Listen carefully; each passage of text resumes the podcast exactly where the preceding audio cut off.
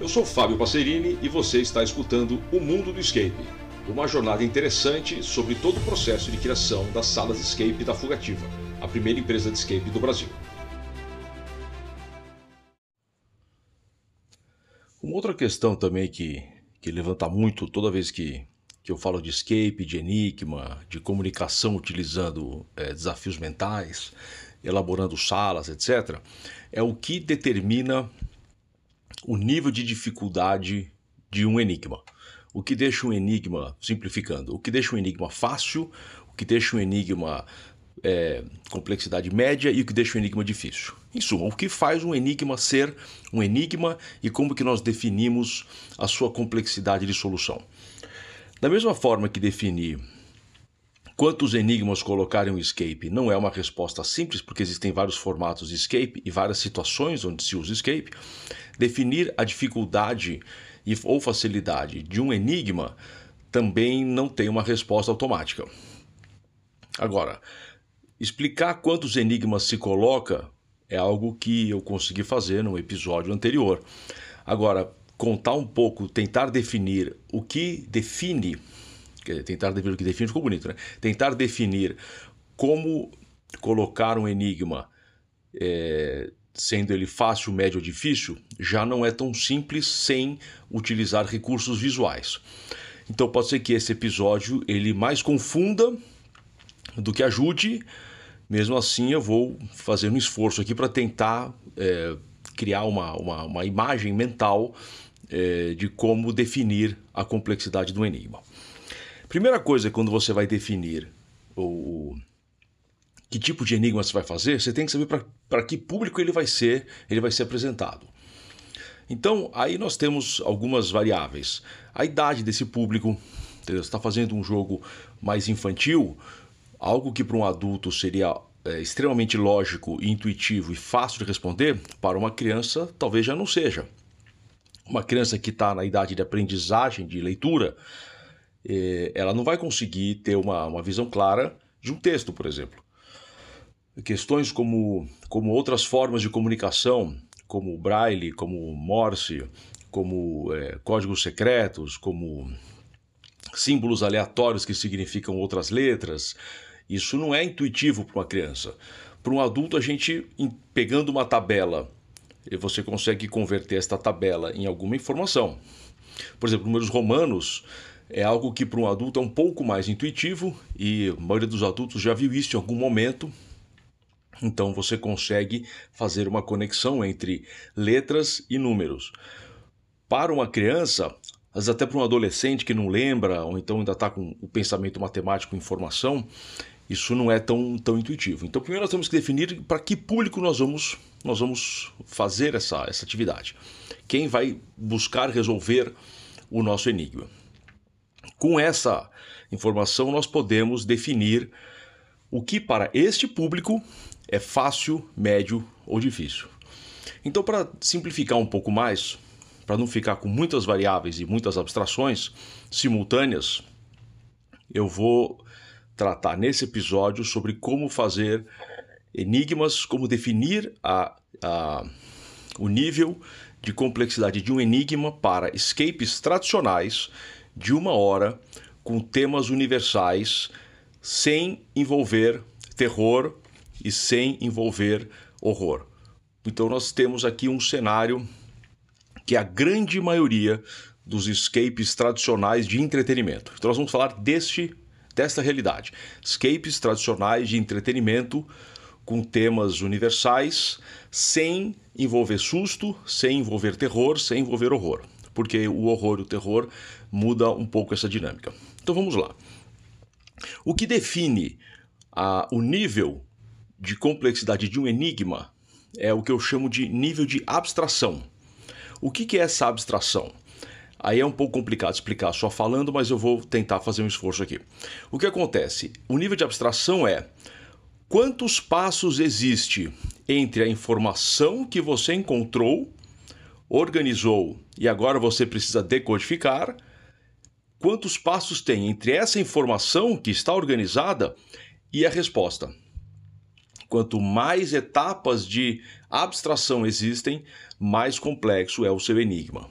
Então, por exemplo, vamos supor que você encontre uma carta essa carta tem, tinha duas partes. Você encontrou as duas partes. Então, a primeira etapa do enigma que é encontrar. Foi feito. Encontrou-se as duas partes de uma carta, você juntou e formou um texto corrido. Agora temos que organizar. Você falou, pô, essa, essa parte vem antes da, da outra. Eu entendi porque tem um recorte, ou as letras se juntam, ou os parágrafos se alinham. Perfeito. Pronto. Então a segunda parte você fez. Você encontrou, se organizou. Agora a terceira parte é decodificar. Você precisa ler essa carta.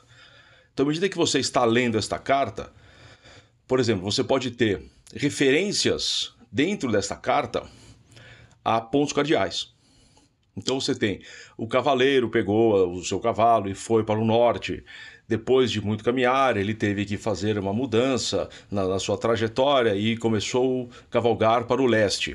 Depois de um dia cavalgando para o leste, ele encontrou um mago que disse: Agora você deve caminhar para o oeste e caminhe uh, um pouco para o oeste e chegando na árvore frondosa do carvalho do, do tal. Chegando neste carvalho, ele encontrou uma, uma fada que disse: Agora você deve caminhar para o sul. E aí acabou a sua carta. E aí você olha aquilo e fala: Gente, ele está indo pontos cardeais, né? Para cima, para baixo, para esquerda, para direita, etc. Isso aqui acho que eu vou usar num cajado direcional. Então, existe uma abstração é, discreta, não existe muita abstração entre os pontos cardeais e um cadeado direcional que você precisa abrir, por exemplo. Então, a, a, a abstração ficou uma abstração suave. Este é um enigma considerado um enigma fácil. Estamos partindo do princípio que estamos falando de salas de entretenimento de uma hora, onde o público, depois de oito anos de mercado, em geral, já jogou alguma coisa, entende o que é um cadeado direcional, já viu ou recebeu uma instrução apropriada. Então, este é um enigma fácil. Existe pouca abstração entre a informação que você pegou e o uso do cadeado, certo? Agora vamos pegar um exemplo de um, de um enigma difícil. Esse vai ser, vai ser, vai ser desafiador aqui, é, explicar, mas eu vou, vou tentar fazer um esforço. Imagina que você encontra, eu vou contar um caso real, que eu já até comentei dele aqui algumas vezes nesse podcast. Um caso real que é o seguinte: você entrava num jogo, encontrava fichas médicas. Seis fichas médicas, cinco fichas médicas, acho que eram cinco fichas médicas.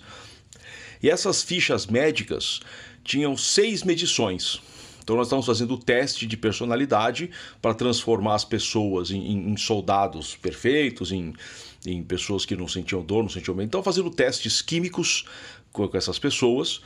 E aí você tinha, por exemplo, nessa ficha médica, você tinha uma foto da experiência sendo feita com vários tubos de ensaio e um, um cientista ou uma cientista mexendo, manipulando um desses tubos de ensaio, certo? E aí embaixo você tinha as seis medições.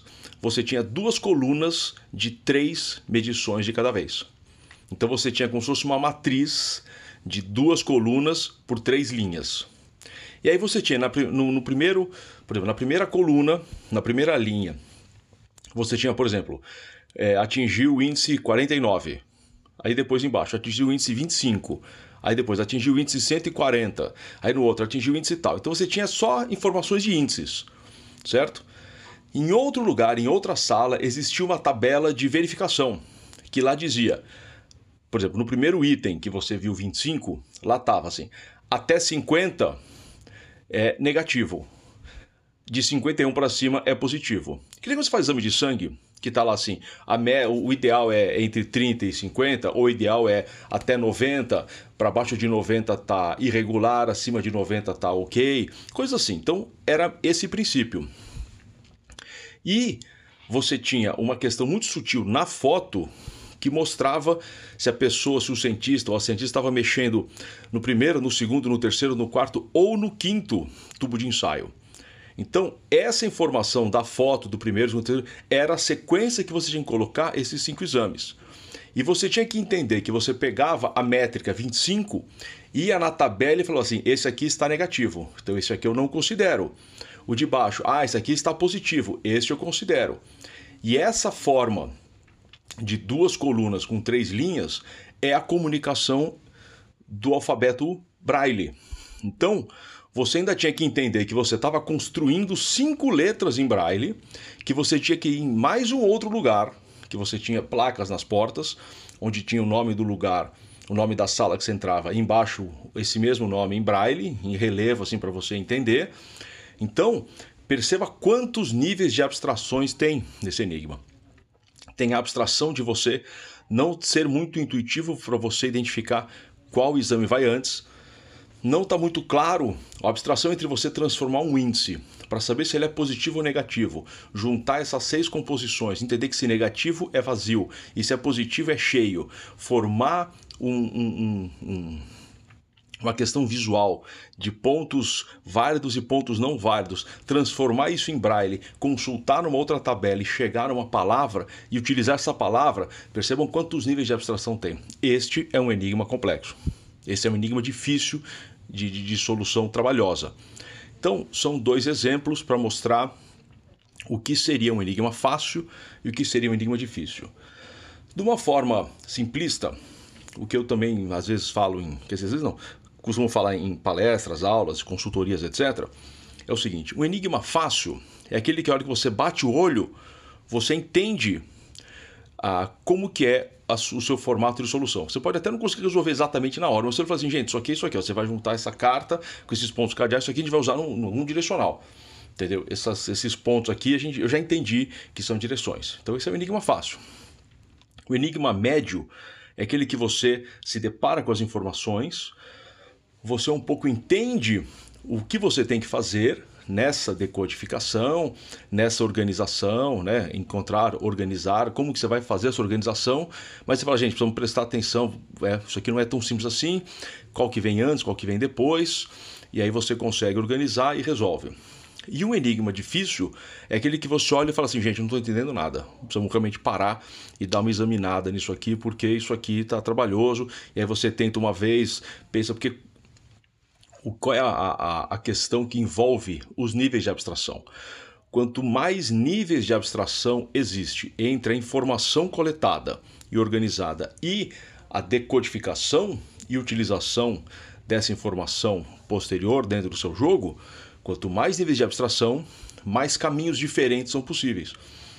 Porque é uma coisa exponencial. Se você tem três níveis de abstração, a possibilidade de caminhos que você pode pensar é enorme. Se o nível de abstração é bem restrito, você tem um nível, dois níveis de abstração só, a pessoa não, não tem como se perder muito. Um enigma que você pega uma carta, que é só uma carta, e você lê e ele tem pontos cardeais, e a pessoa automaticamente fala: bem, isso aqui só tem isso aqui. Então, o que é o nível de abstração? Transformar esses pontos cardeais em direções e utilizar isso no cardeal direcional. No outro exemplo que eu dei das fichas médicas, dos exames lá dos, dos super soldados, etc., a coisa é completamente diferente. Você tem diversas formas de pensar em como resolve. Você pode falar assim, acho que eu tenho que sobrepor todos os outros. Acho que eu preciso somar o ponto da tabela superior esquerdo de todas elas e chegar num número, entendeu? Talvez eu tenha que converter isso, esses números em letras. Talvez tenha alguma coisa com, a ver com número romano, sei lá. Então, os níveis de abstração deixam, além da solução complexa, a, a, a a viagem das pessoas que está resolvendo, assim, a linha de raciocínio, ela pode ir para muitos lados diferentes. Então existe um certo limite que você consegue colocar dentro de um, de um, escape. Esse exemplo que eu dei das fichas médicas, ele existiu dentro de um escape online que a gente fez durante a pandemia, lá no, no, na plataforma Fuga Play, e depois nós adaptamos ele um pouco para colocar dentro, eu acho que foi de Veneno.